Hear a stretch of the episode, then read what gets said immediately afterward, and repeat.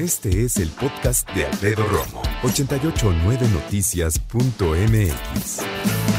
Está a punto de aprobarse el uso lúdico de la cannabis en México. Cannabis, entre paréntesis, marihuana.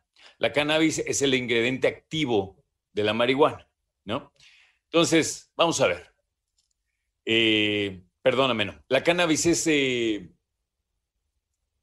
la familia de la planta, ¿ok? Y dicho esto, lo interesante es, ¿tú qué, piensas, no? ¿Qué, ¿Qué viene a tu mente si yo te digo que ya van a aprobar el uso de la marihuana eh, de manera lúdica en la República Mexicana? Lo interesante es, ¿estamos listos? La salida, la alternativa para México es legalizar la marihuana. Fíjate que muchos de nosotros, sobre todo considero que mi generación, ya no nos espanta tanto el hecho de saber que alguien fume marihuana. Yo conozco muchísima gente que fuma marihuana. Yo no. Y lo curioso es que antes la marihuana eh, era usada por personas, eh, vamos a evitar juicios, pero vamos a decir que a nadie le parecía bien que alguien, específicamente sus hijos, sus nietos, su familia, fumara, fumara marihuana. A nadie le gustaba eso. A nadie. Después vino un boom eh, que comenzó después de la Segunda Guerra Mundial y llegó a México a finales de los... Bueno, México siempre ha estado porque siempre ha existido la marihuana, pero ese boom se presentó y sobre todo se hizo todo un cliché con el movimiento hippie, eh, tanto en Estados Unidos como en México. Pero lo que llama la atención es se está, fíjate, se está probando el uso lúdico de la marihuana. Y es pregunta, ¿eh? Se está probando el uso lúdico de la marihuana, ¿por qué? Porque somos un país muy avanzado, muy avant-garde, y entonces ya creemos que está bien que las personas fumen lúdicamente marihuana. Ya tenemos el mismo, mismo nivel de ciudades como Ámsterdam, por ejemplo. Digo, que Ámsterdam tiene cosas mucho más permisivas, ¿no? Me queda claro, pero entonces, ¿es eso?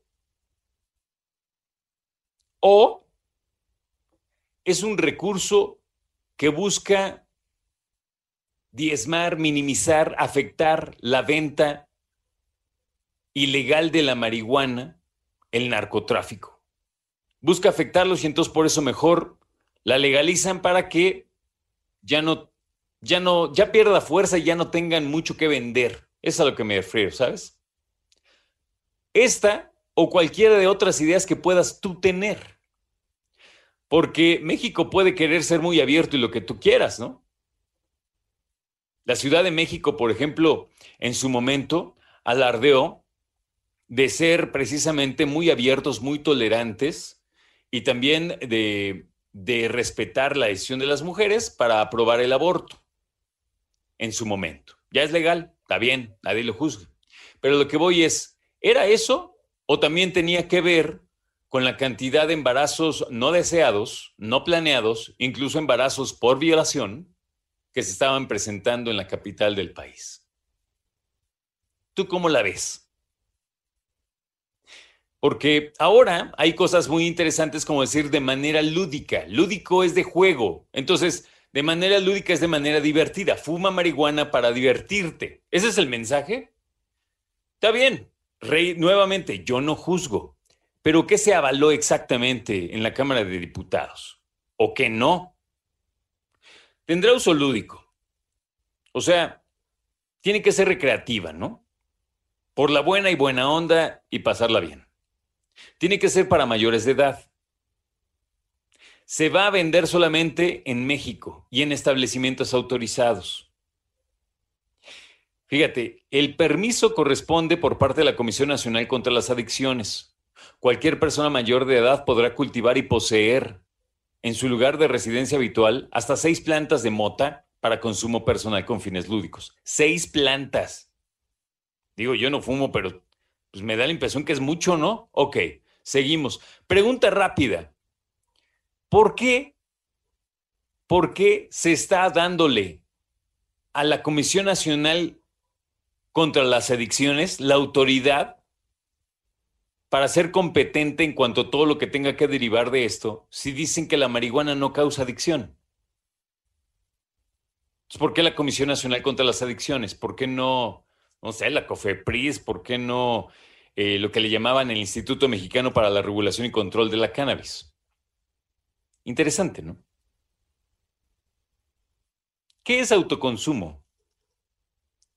Que como, como es para consumo personal y con fines lúdicos, solamente también se va a poder eh, fumar o se va a poder consumir en casa habitación o en asociaciones de cannabis para uso de asociados.